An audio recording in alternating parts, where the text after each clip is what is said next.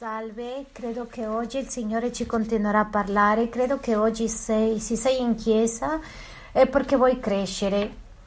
Chiudiamo gli occhi per piacere e nel nome di Gesù vogliamo venire e ringraziarti per tutto quello che ci dai, Signore Gesù. Il mondo intero usa l'internet per danneggiare e fare altre cose, ma noi vogliamo usarlo perché tu ci benedica e benedica in abbondanza per riuscire ad arrivare a raggiungere altri. Questo è il nostro desiderio. Per questo apriamo il nostro cuore per ringraziarti e ti ringraziamo per la parola che ci hai oggi per noi e ci chiediamo di scriverci nei nostri cuori il messaggio di salvezza per continuare avanti. E scriveci, Signore, nei nostri cuori per così non ci dimenticheremo e sapere certamente cosa dobbiamo fare. Nel nome di Gesù, Amen. Un saluto speciale per i televide- televidenti, per le persone che ci accompagnano online.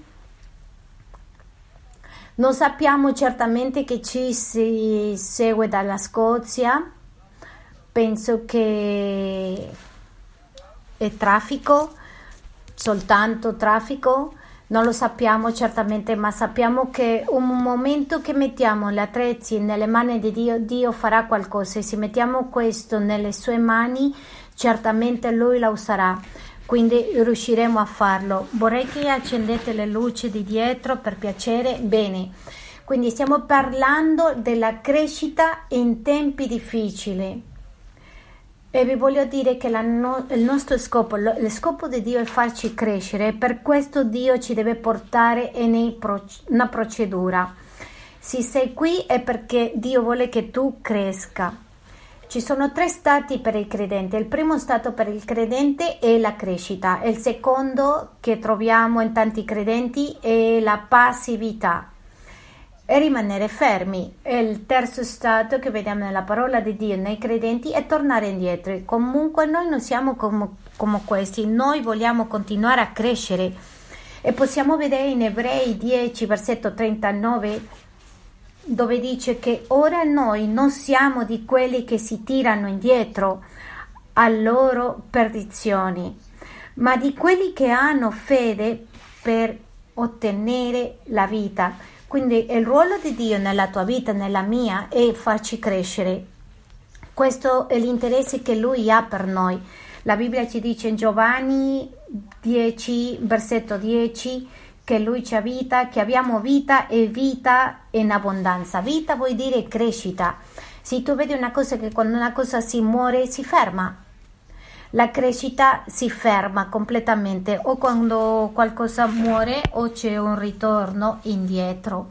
Quello che Dio aspetta con il credente è di continuare a crescere e in continuazione. Se tu ti chiedi oggi che cosa vuole Dio con me, ti vuole fare crescere, è parte del piano di Dio.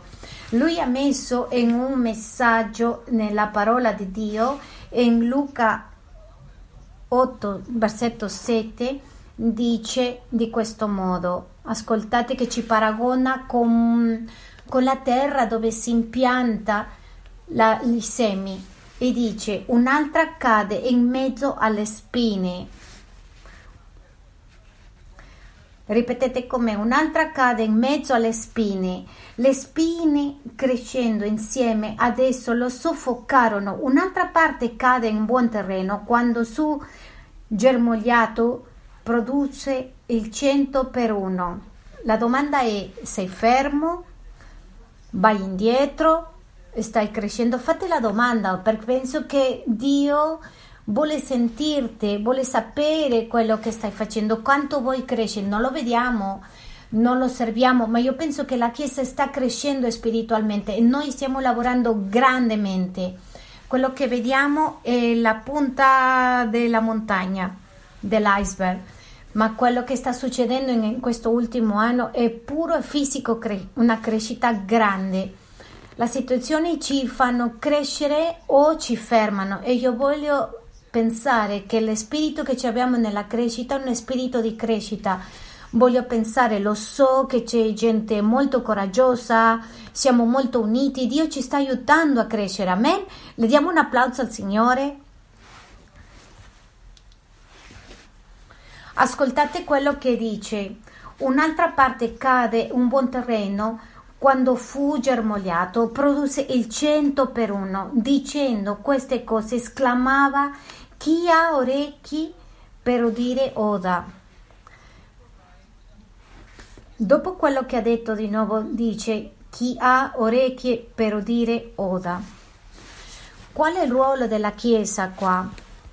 Andiamo a Efesini 4, versetto 11.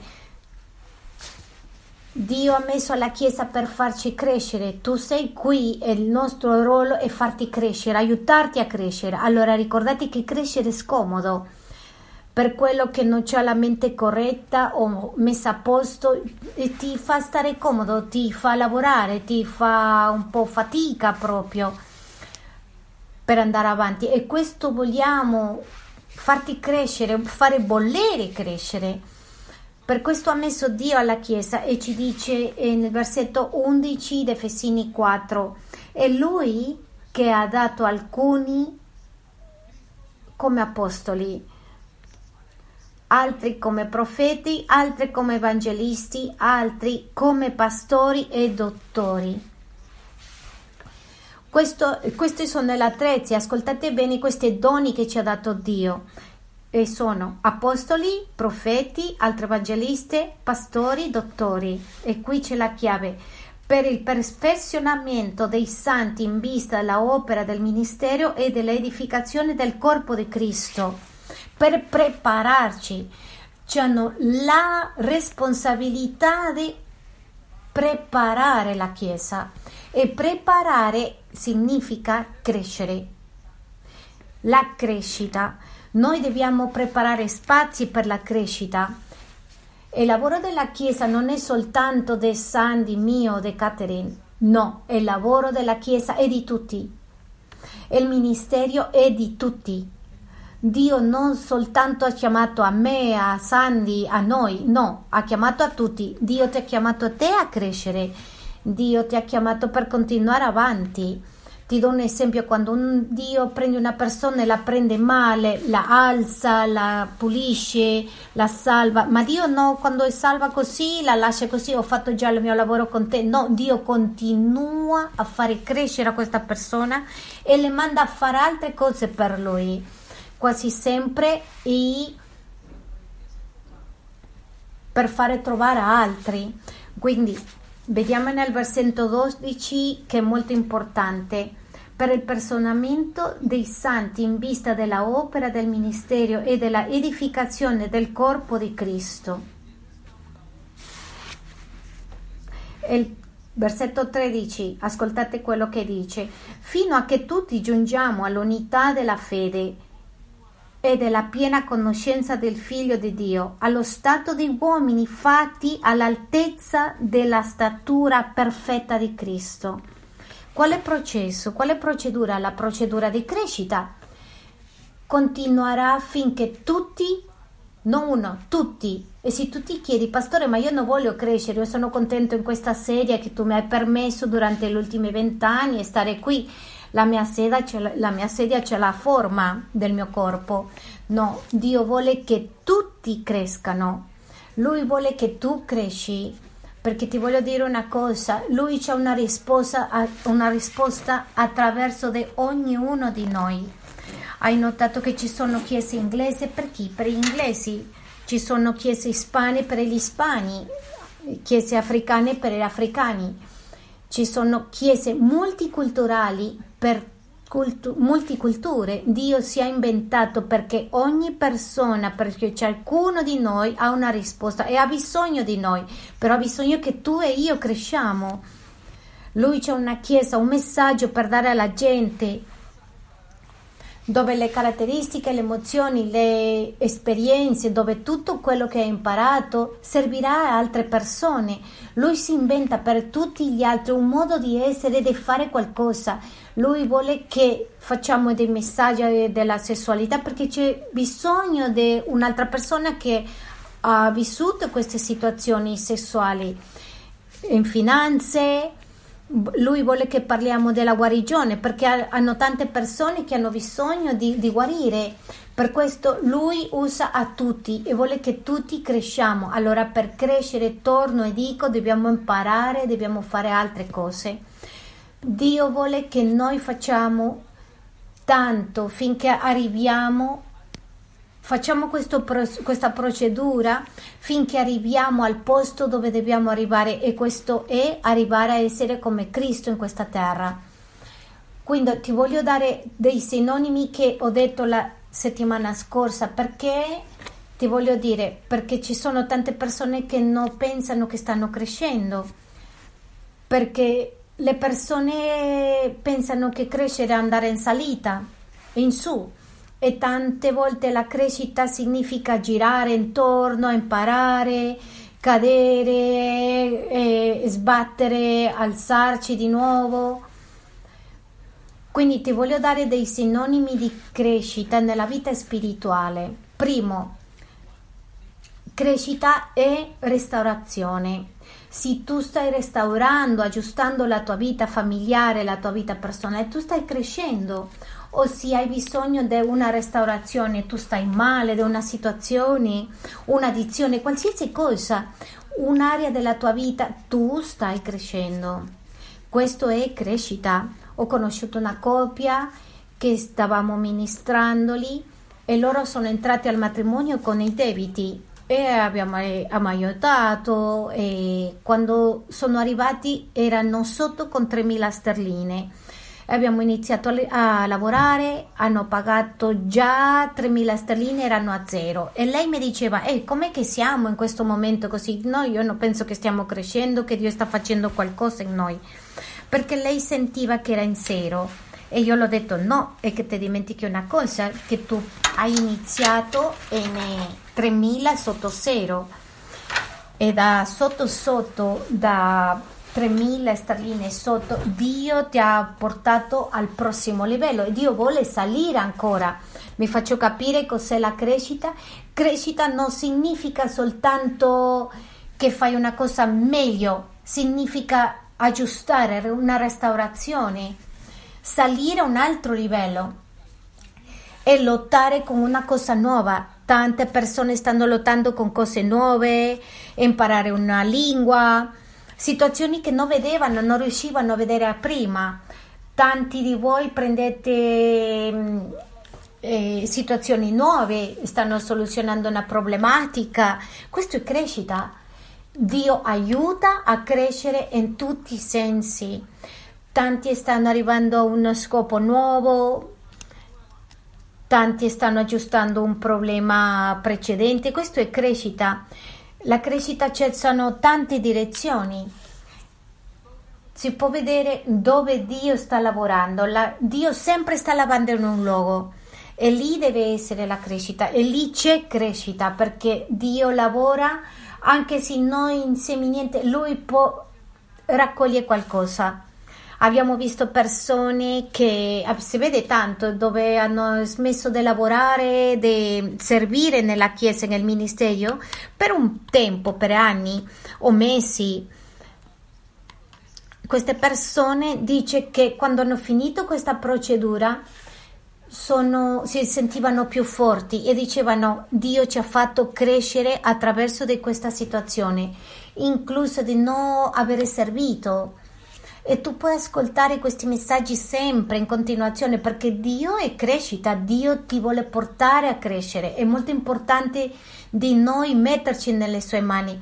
Quindi settimana scorsa abbiamo visto dei principi, ripeterò per aiutare alle persone che ascoltano per la prima volta e capire di che cosa stiamo parlando. Uno degli elementi più importanti è volere cambiare.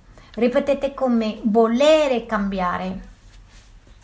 Bene, la maggioranza dei crescite, dei momenti per crescere si perdono perché? Perché non vogliamo crescere, non vogliamo cambiare. Per crescere si deve cambiare. Si deve cambiare in qualche momento della mentalità, dei pensieri non si riesce a fare questa crescita se non c'è un cambiamento nel cuore. La parola di Dio dice di rinnovare la nostra mente e non di essere conformisti.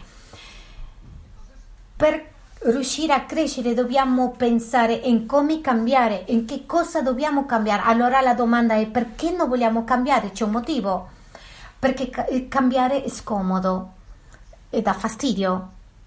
Cambiare significa che tu devi lasciare la tranquillità, devi fare cose nuove, devi pensare. E se tu sei abituato a stare fermo con questo problema per tanti anni, tu non, no, non cambierai a meno che cambi che vuoi cambiare, che cambi la mentalità. Il primo elemento per crescere è il cambiamento.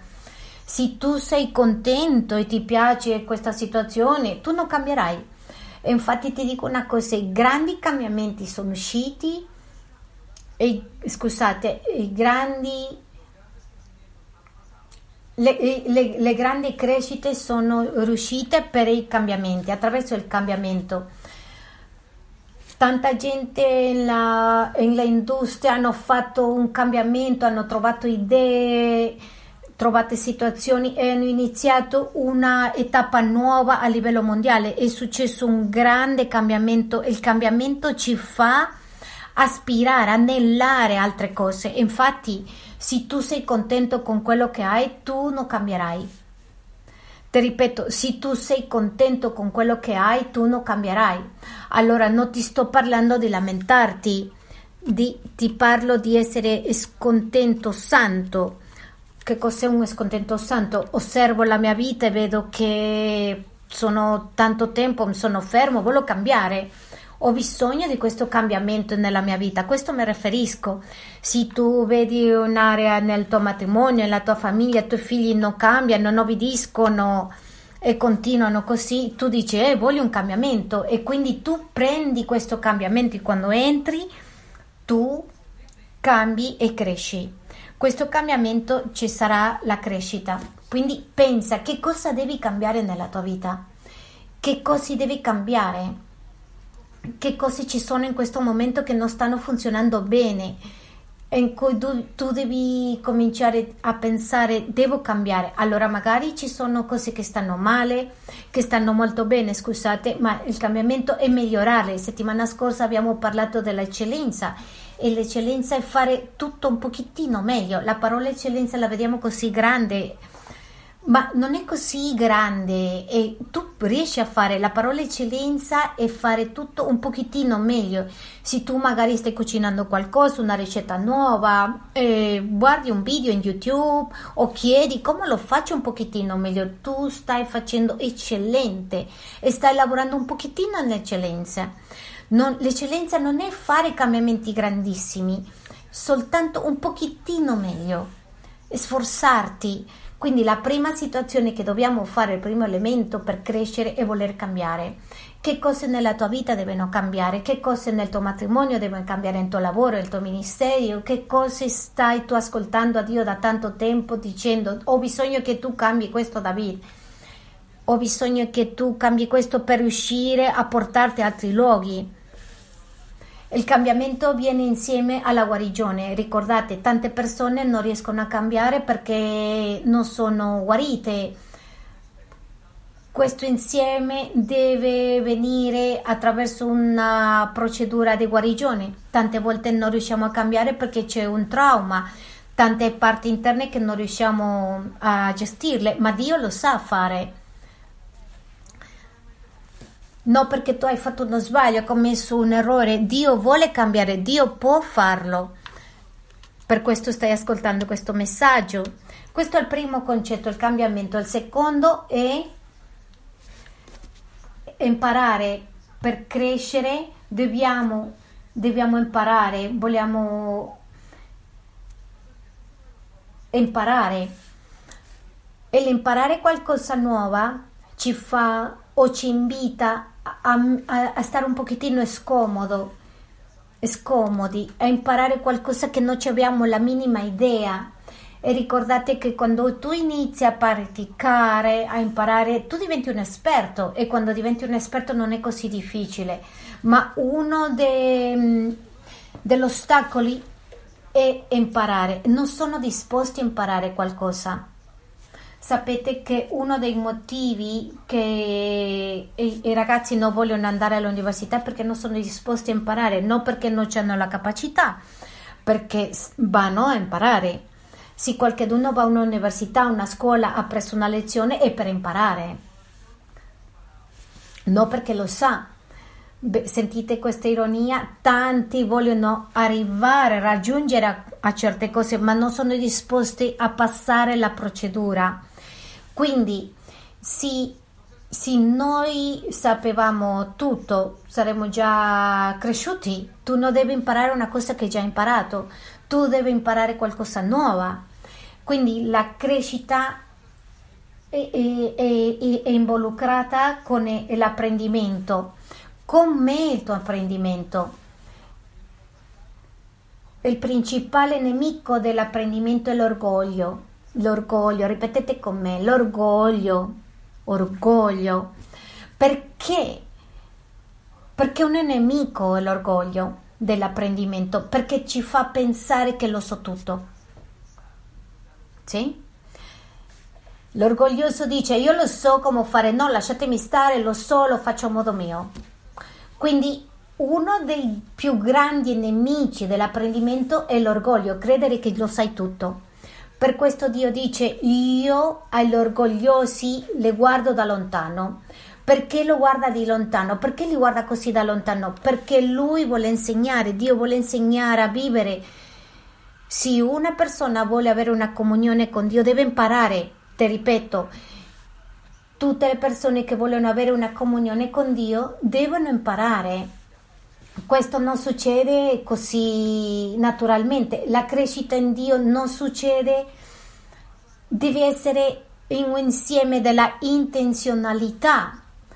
Vi assicuro che se uno di voi ave- volete avere una, una, comunione con Dio, non è disposto a imparare, vieni, arrivi, ti siedi in una sedia e rimani lì, non esci trasformato, ma se tu sei umile, Dio dice che agli umili li cura e li vedi da vicino, perché all'umili li vedi da vicino, c'è discriminazione Dio? No, non è discriminazione, è, un, è che l'umili si fa insegnare. Mi faccio comprendere? Infatti dice che il Vangelo, lui sta cercando gente per fare il suo lavoro che abbiano insegnato altri, perché? Perché sono fedeli e ideali. La parola ideali vuol dire che sono mm, eh, modellabili, una persona che si fa insegnare, una persona che si fa insegnare, che, che cresce, una persona che testarda, che non si fa insegnare, crede che già lo sa. Quindi in quale gruppo tu ti consideri che sei in questo momento? Pensate in quello che stai imparando nelle nuove lezioni. Tanti sono genitori, siete flessibili o pensate che essere genitori è naturale, che arriva naturalmente? Io sono arrivata a queste conclusioni che noi andiamo alla scuola per imparare matematica, spagnolo, inglese, disegno, informatica, tante cose, ma nessuno nelle scuole insegna a essere genitori.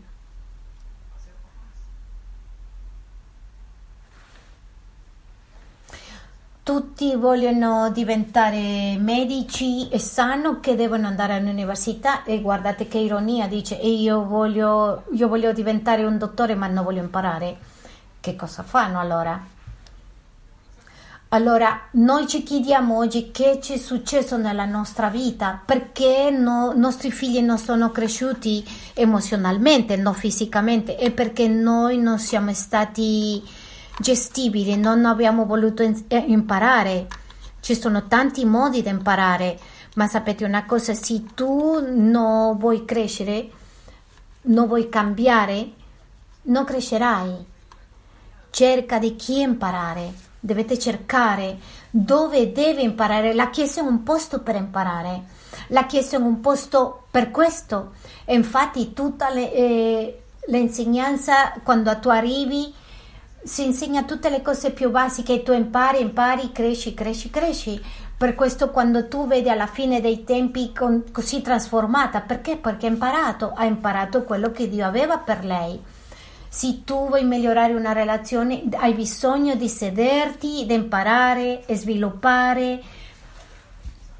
Infatti è sano, è buono, è, è come Dio vuole che noi cresciamo. Non si può imparare così, se Dio ti manda un raggio proprio così in testa e dice, eh, hai imparato tutto. No, c'è gente che, che sono cresci con i leader, pastori che ti vuole insegnare per farti crescere, per imparare. Tante volte sono addormentato con la Bibbia sotto il cuscino e il giorno dopo quello che ho letto il giorno prima non so più di quello. Come quando tu rimani col telefonino sotto il letto, il giorno dopo tu non le sai tutti i numeri che ci sono lì nei contatti, tu devi imparare. La crescita ha bisogno di imparare, dell'apprendimento Imparare, imparare cose nuove fa paura perché non le sappiamo, però non ci sono problemi. Dio vuole che noi impariamo. Allora andiamo al terzo punto della crescita, elemento della crescita. È così importante come gli altri prima. E per crescere dobbiamo mettere ordine. Voglio dirti che l'essere umano dice che quello che non è a posto lo nasconde. Tutti abbiamo un armadio, un sgabuzzino. Noi sempre, la nostra tendenza è a nascondere le cose che è in disordine. Infatti la nostra mente è uguale.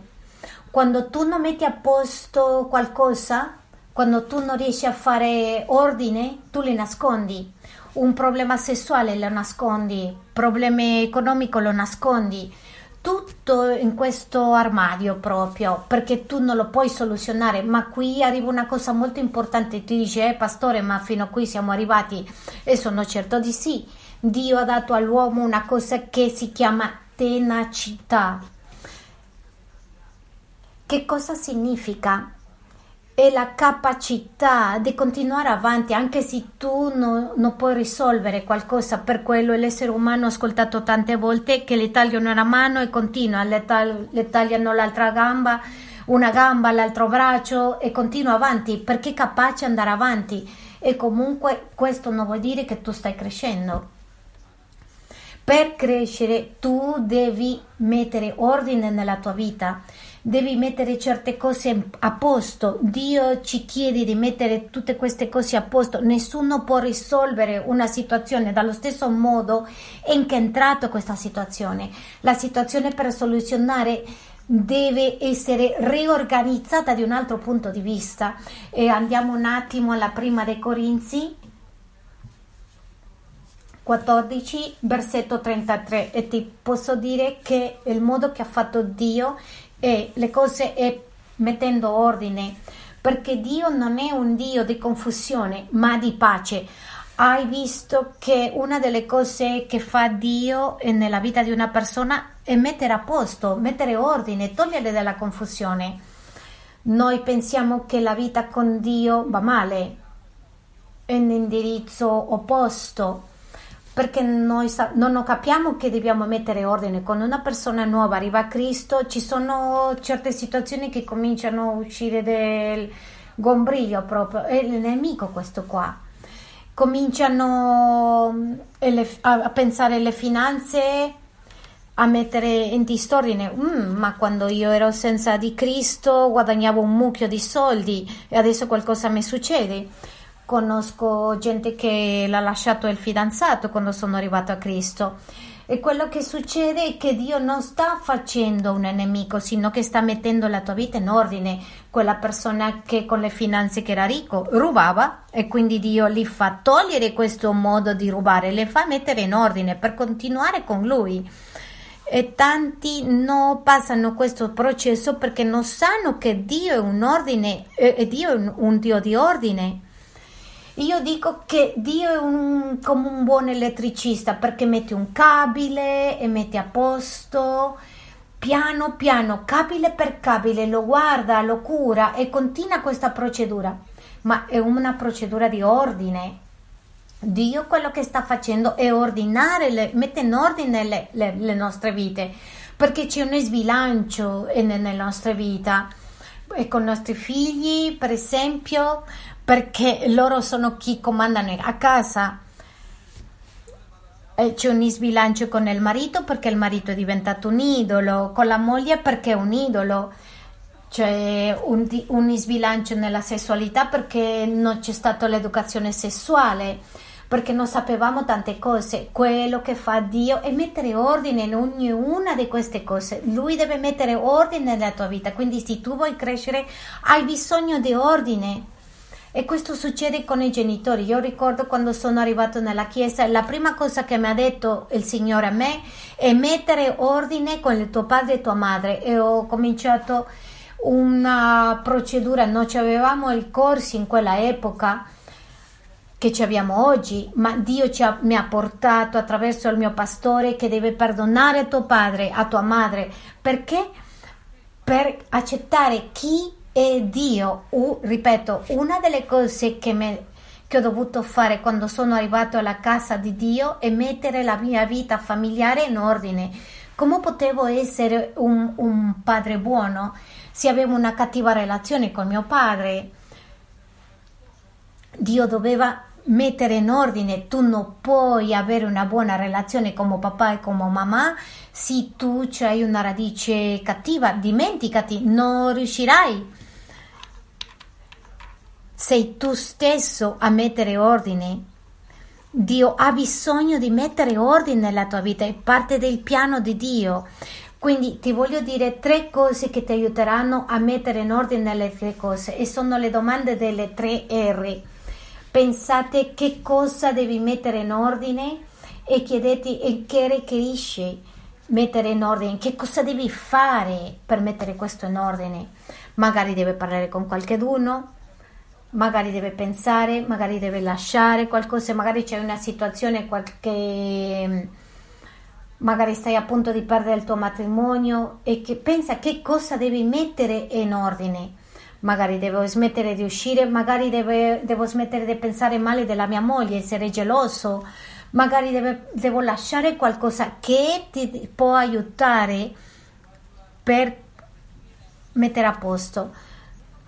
Qual è la retribuzione? La retribuzione e quando parliamo qual è la retribuzione, qualcosa certamente per te, ma richiede un livello diverso per te. Chiediti che cosa devo fare in questi anni, come faccio per recuperare questi anni, per mettere a posto questa situazione.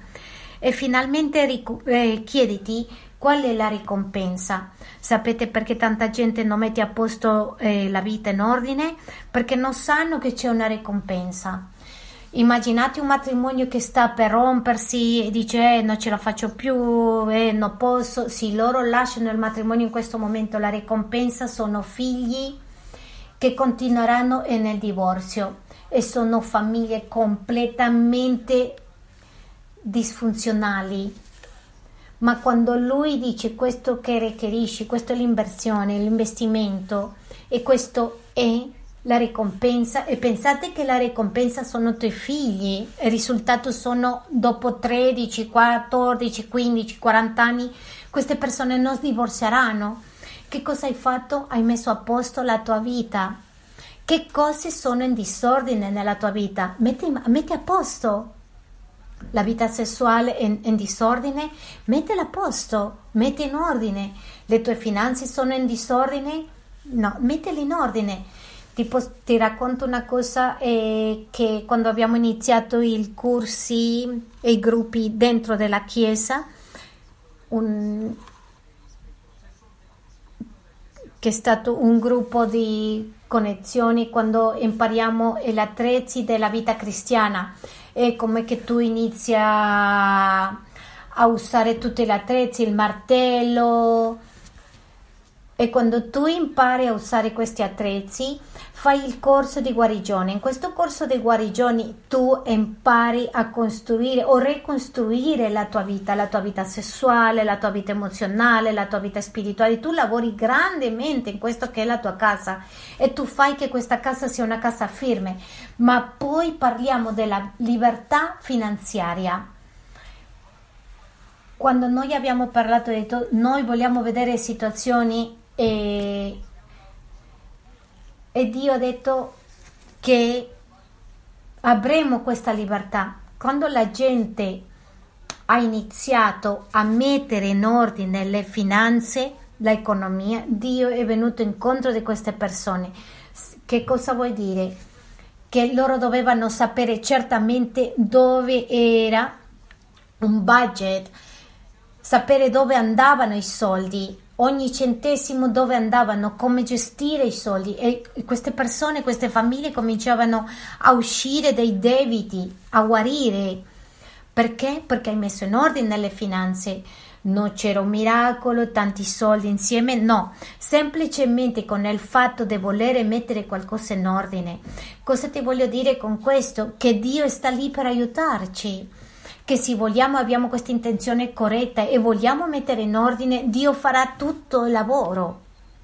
Io posso dire che Dio fa il lavoro duro, noi facciamo il, la cura con Dio, il lavoro semplice. Pensate che area della tua vita è in disordine, la tua area emozionale, se stai in una relazione, in un'altra relazione, metti a posto, mettete in una procedura di guarigione se sei innamorato e, e pensi che è sbagliato. No, permette che lo Spirito Santo ti aiuti a mettere questa relazione in ordine. Tutto quello che tu metti in ordine, Dio ti aiuta e mette, mette a favore tuo. Andiamo un attimo a Corinzi 14:33 e dice perché Dio non è un Dio di confusione ma Dio di pace. Hai visto che quando tu metti in ordine le cose tutto va bene? Entra in una casa in disordine dove nessuno la pulisce, nessuno la mette in ordine, c'è una tormenta. Una casa sporca in disordine che non si cura, c'è un disordine emozionale. E infatti questo disordine emozionale è magari il risultato di una casa in disordine. Pensate che l'ordine è importante. L'abbiamo detto, cambiate, per crescere dobbiamo cambiare, per crescere dobbiamo mettere ordine. Andiamo al quarto punto. Per crescere dobbiamo confrontarci con la paura. Ripetete con me, per crescere dobbiamo confrontarci con la paura. Quello che non riusciamo ad aggiustare lo nascondiamo, dicevamo un minuto fa. E le paure arrivano da avere cose che non sappiamo. La paura allo sconosciuto, ha paura a fare male le cose, paura a qualcosa che non conosciamo. Pensate, tanta gente non riesce a crescere perché ha paura. Perché ha paura perché qualche momento ha detto eh si va male perché devo studiare? E se non trovo lavoro dopo che mi laureo. E se qualcosa va male con questa persona perché mi devo mettere dei leader se io sono il peggiore? E vediamo nella Bibbia tante volte che gente non è cresciuta perché aveva paura vediamo il caso di Saul il re Saul Qual era il proposito di Dio con il re Saul, il primo re di Israele? Dio voleva che lui diventasse re, era, era bello, era forte, Dio era con lui, era profeta, faceva tante cose, ma quando l'hanno messo la corona di re era, aveva così tanta paura che si è nascosto. E sapete, l'autostima era danneggiata, non credeva che Dio facesse qualcosa con lui, non aveva guarigione, quindi non è cresciuto. Quindi la sua crescita è stato un fiasco. E succede una cosa che quando una persona che cresce senza attraversare, senza prima guarire la paura, alla fine andrà male. Prima di entrare in un corso dice la persona dice eh, no, io no, io non posso, non posso crescere, i miei genitori mi hanno detto tutta la vita che sono scemo e quindi la persona non crede, perciò non può crescere. Le paure sono così importanti da passarli, da superarli. C'è un motivo perché non cresciamo, è per la paura che abbiamo, del, che ci produce il peccato. Non peccare, quando sto parlando, prima di peccare tu hai paura e tu non vuoi peccare, sino che quando una persona ha peccato si nasconde e ha paura. Ricordate a Adamo e Eva? La prima cosa che è successo con loro è nascondersi e non confrontano alle alle paure che aveva e Dio ha dovuto arrivare a cercarli e non sono riusciti. Ti voglio dire una cosa, che se c'è peccato nella tua vita, mollalo, mollalo davanti a Dio, perché quando tu molli questo peccato e quest'area nella tua vita, tu crescerai. E il peccato non ti fa crescere perché ci, ci impaurisce. Dio ci ha dato un'identità e questa identità funziona così bene e ci porta lontano e questa identità ci porta così lontano come mai immaginate, ma il peccato ci fa sentire incerti, insicuri, che sbagliamo con Dio, che andiamo indietro, no, tu pensi eh, alla fine non sono santo, guardatemi dove sono. Ma se tu to- ti togli di questo peccato che ti produce la paura, quindi c'è crescita dopo. Infatti il re Davide dice che fino a che lui non ha confessato i suoi peccati, le sue ossa stavano ammalandosi perché? Perché aveva il suo peccato nascosto, era, era impaurito per non dire le cose che aveva. E ti voglio dire che Dio non è venuto a giudicare, Lui è venuto a togliere il peccato nella tua vita.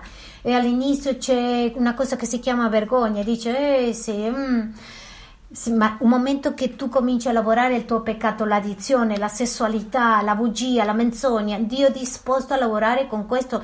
Dio non c'ha problemi con tutto questo, Dio non c'ha problema col peccato. Il problema del peccato è per noi.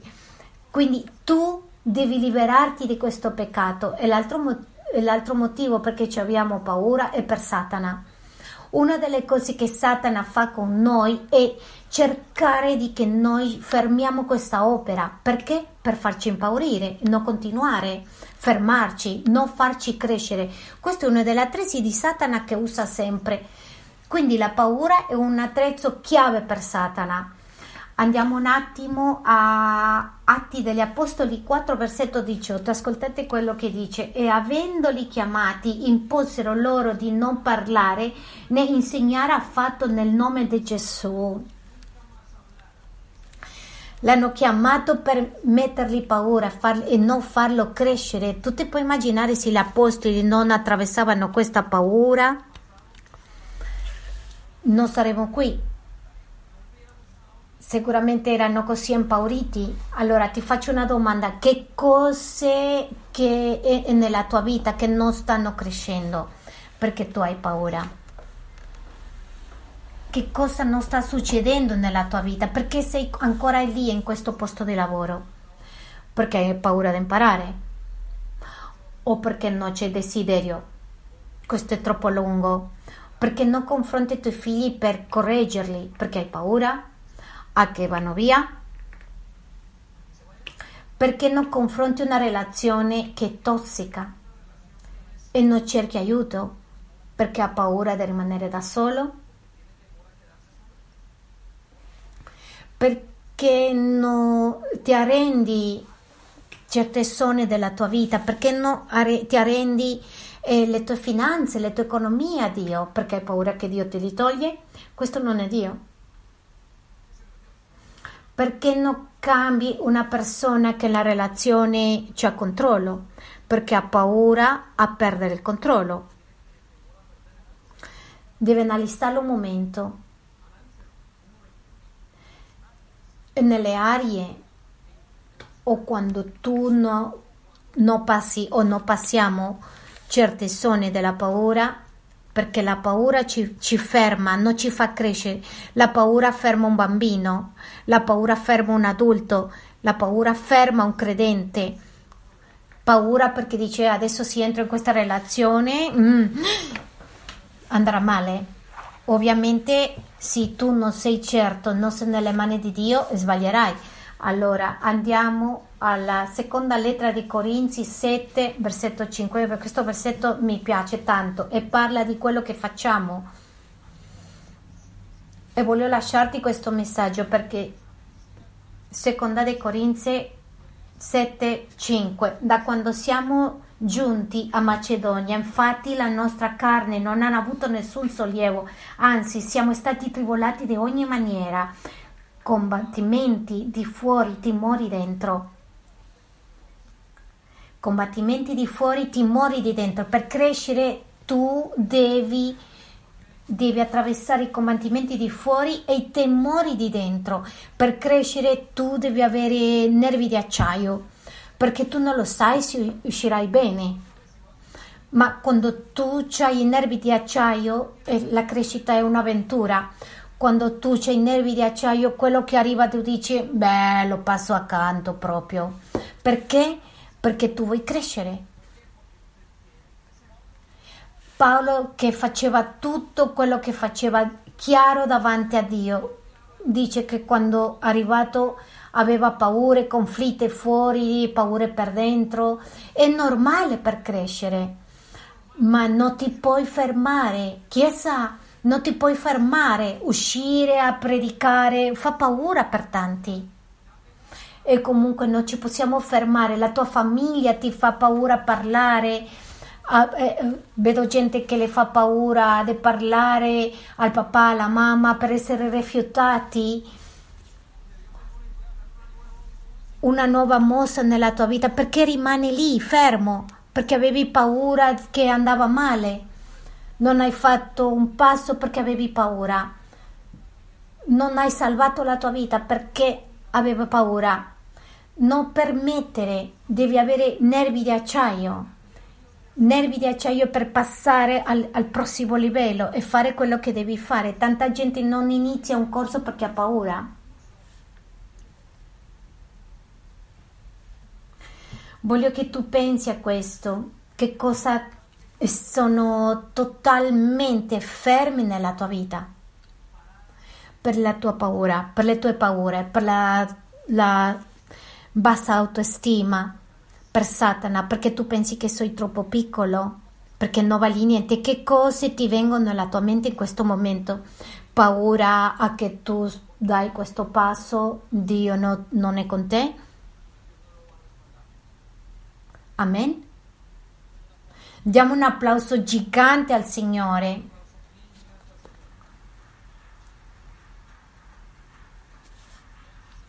Lui dice che tira fuori la, tutte le paure. Penso che è importante che noi pensiamo a questo. Lui non è nemico della crescita.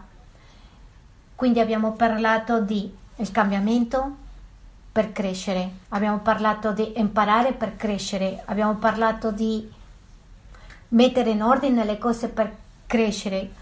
Abbiamo parlato di confrontarci con la paura per crescere. Allora voglio finire con questo punto che è per crescere dobbiamo avere una visione chiara, dobbiamo essere visionari. Ripetete come la visione deve essere chiara. La visione voglio che tu non ti angosci con questa parola così grande, ma la visione eh, vuol dire dove dobbiamo arrivare, la ispirazione per andare avanti. Visione è quello che faremo domani, dopodomani, dove tu vuoi arrivare, lo scopo della tua vita. E tanti uomini che sono esperti nel liderazgo dice sì, tu non c'hai una visione, sei già arrivato, perché tu non vuoi andare più avanti visione e volere dare un passo più avanti. La visione è il motore di una persona, la visione è il motivo perché tu ti alzi al mattino e dici voglio conquistarlo. La visione è il desiderio che tu hai per continuare ad andare avanti. La visione fa che tu passi per tanti momenti e ti senti distrutto e ti dà un esempio di una persona che si alza alle 4 del mattino per salutare suo figlio. Chi si alza alle 4 del mattino per salutare un figlio? A, una, a un'altra persona, una madre che ha una visione che suo figlio cresca, che vada avanti, che c'è un futuro brillante Noi ci immaginiamo che la visione che deve essere una cosa grande, no, no. La visione è dove tu ti vedi. Visione dire vado a fare un corso, vado a servire nella chiesa, visione dice voglio arri- aggiustare il mio matrimonio, imparare a cantare, visione qualcosa che tu, dove tu vuoi arrivare. Quindi la crescita non succede se non c'è visione. Visione è voler imparare a guidare, visione è qualsiasi cosa, non grandi, piccole, è qualcosa che noi abbiamo e che ci motiva per vivere.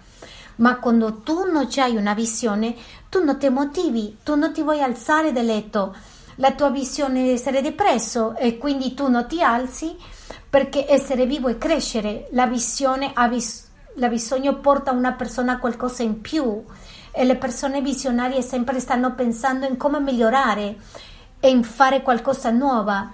Le persone che hanno una visione sempre stanno lottando per un obiettivo, le persone che non hanno obiettivo sono ferme e nello status quo non vogliono passare di questo posto e per crescere devono solo bisogno di avere una visione. Infatti Dio ci ha dato una visione grande a questa Chiesa. La nostra visione è portare, a portare a tanta gente a crescere e fare di un modo integrale, arrivare a altre per Gesù e portarle a una chiesa dove c'è tanto da dare. Per questo quando una persona arriva alla chiesa trova finanze, trova salute, trova tante cose insieme e questa è la nostra visione e la nostra visione è che qualcuno si collega con Cristo. Tu hai una visione, una visione personale, ma Dio ha una visione grande nella tua vita quindi voglio che tu pensi dove vai, qual è la tua visione. Vuoi avere un lavoro migliore? Vuoi avere figli? Voglio essere qualcheduno, voglio essere dottore, voglio essere pastore. Questa è una visione. La visione non deve essere lontana, la visione deve essere visione per farti muovere in questa visione. La visione c'è scritta nel tuo cuore, nel tuo cuore. Visione quando io mi alzo con tanti pensieri e le dicevo alla riunione precedente che quando stiamo facendo qualcosa lo cambio per una cosa per l'altra cercando di fare ancora meglio perché ho visione questa visione mi anima mi, mi riempie di energia questa visione come dicevo mi fa bollire il sangue la visione deve farti bollire il sangue per continuare avanti la visione ti muove è il motore la visione è quello dove, dove tu vuoi arrivare la visione dove Dio ti vuole tenere. Tutti, tutti, devono avere una visione per avere la crescita. Sapete perché? Perché la visione è lo scopo dove tu vuoi arrivare. Pastore, c'è una persona che mi diceva, pastore, io voglio salvare i miei figli. E che è successo? Queste persone si mettevano a pregare fino a tardi, e facevano digiuno e pregavano e che è successo? Io mi ho confrontato con questo figlio, ho tolto tutta la paura perché voglio riprendere mio figlio, voglio salvare i miei figli. La visione e il desiderio di continuare avanti. Per questo quando una persona non ha visione è già arrivata, è già finita la vita. Dio è un Dio di visione. Dio dice io voglio che dice io voglio che tu cresci e sembra una pazzia perché sembra che la visione è più grande della nostra. No, sempre.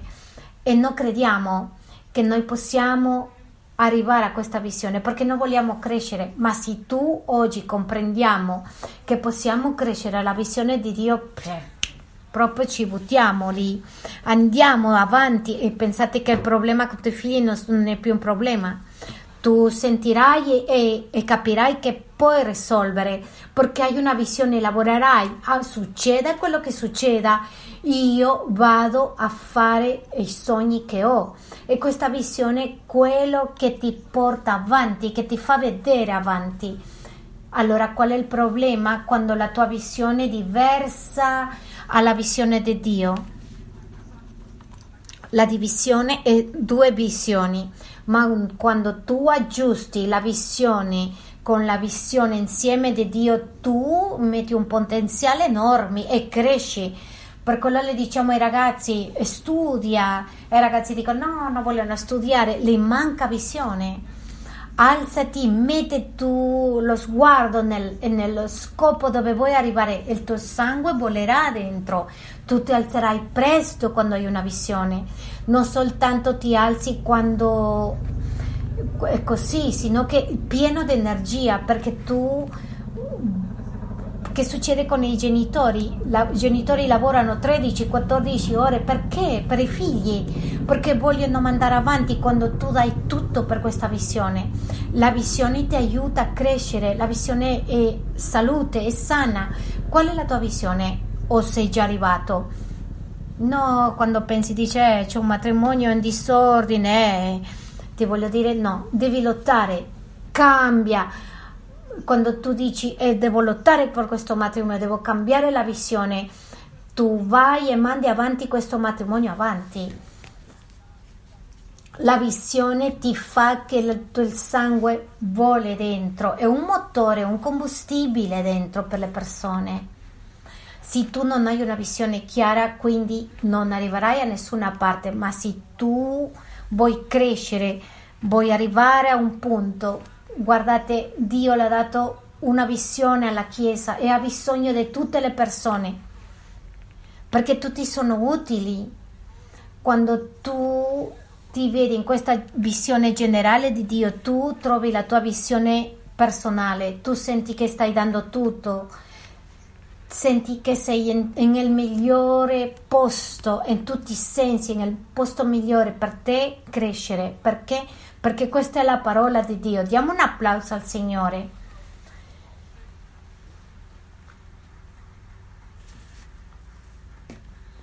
Voglio andare un attimo a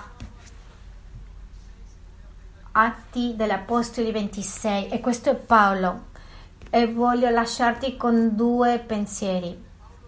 Quello di Paolo e nel versetto 19 Paolo si trova nel contesto con il re Agrippa. Il re Agrippa era un re romano in questo momento. Ascoltate un attimo, no, non vi confondere. E questo re Agrippa, per, fa, per piacere il gruppo di Loda, il re Agrippa era un re in quel momento e la Bibbia ci dice in un altro dei libri della Bibbia, dice che Paolo aveva attraversato per eh, momenti di difficoltà che Paolo era affamato, che Paolo era minacciato di essere ammazzato, che Paolo era rifiutato per la sua famiglia, che Paolo l'hanno, fatto, l'hanno messo in trappole, era rifiutato, che Paolo le, ha dovuto vivere in una carcere. In questo momento, in questo versetto, in questo momento importante della sua vita, Paolo è quasi in, alla fine della sua commissione, è nel momento dove lui voleva.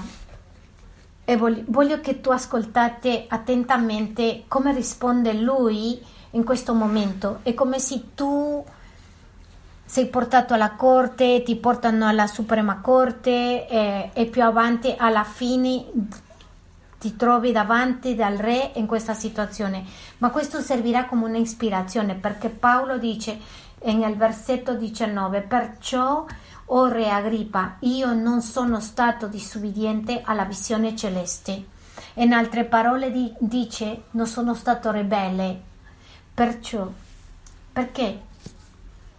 Perché ho vissuto tanto prima, per tutta la sofferenza, per tutto quello che ho dovuto fare sacrificio, perché mi sono svegliato presto, perché ho lavorato fino a tardi, perché ho dato tutto, le mie risorse, i miei soldi, le ore che sono passate a piangere, imparare, in tutto quello che ho cercato a aggiustare.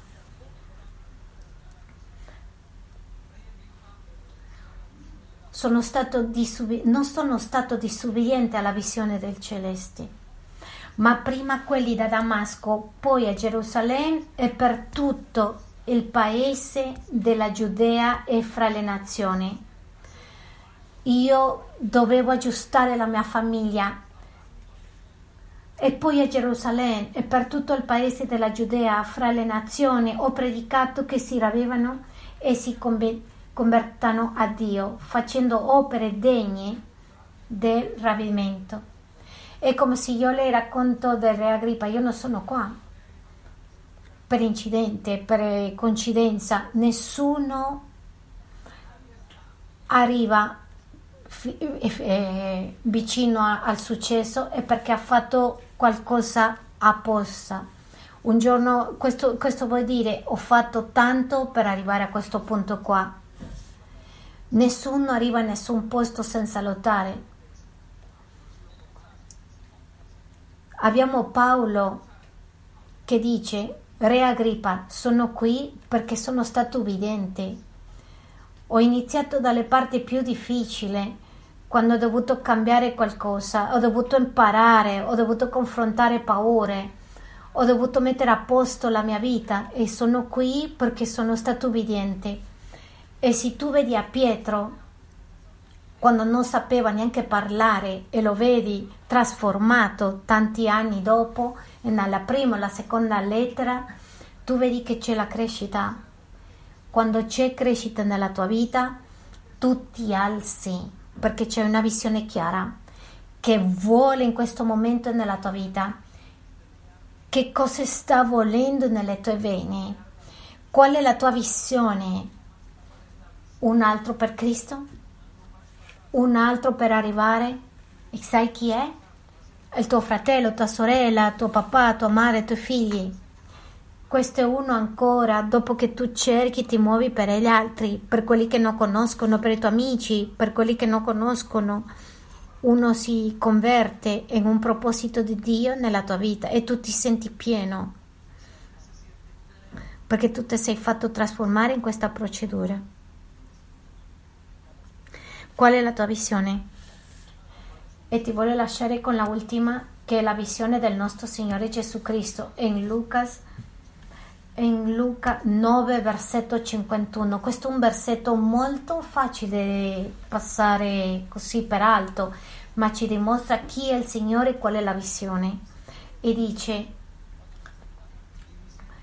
poi mentre si avvicinava il tempo in cui sarebbe stato tolto dal mondo, Gesù si mise resol- risolutamente in cammino per andare a Gerusalemme era vicino a essere crucificato, a essere sacrificato. Dice Gesù si è fatto il firme proposito di arrivare a Gerusalemme, per andare a Gerusalemme. Tu ti fai il firme proposito di arrivare dove Dio ti sta chiamando. Qual è la tua visione? Tu vuoi crescere? Se tu vuoi crescere, hai bisogno di questa visione di questo nord. Se sei confuso e non sai qual è il nord, mettete la visione della Chiesa, perché la visione della Chiesa tu troverai il tuo proposito specifico e lo sanno tutti quelli che servono, lo sappiamo che abbiamo trovato la visione per le nostre vite e tutto l'altro non è così importante. Ti voglio invitare a pensare a questo, a meditare su questo. Chiudiamo gli occhi ti voglio chiedere che ti alzi piano piano, senza perdere il momento in quello che ci troviamo di riflessione. E questa canzone ci parla di mettere i nostri occhi su Gesù. E quando parliamo di mettere i nostri occhi in Gesù, dobbiamo pensare nella meta, nello scopo. Il Signore ci sta portando a crescere, il Signore ci sta portando a migliorare. Ricorda che cosa sta bene, miglioralo. Che sta male, aggiustalo. Che non è chiaro, chiariscelo. Che in più, toglielo. Chiudi gli occhi un momento, Spirito Santo ti ringrazio molto per averci qua questo pomeriggio, per permetterci di entrare nella tua presenza attraverso della loda della tua parola.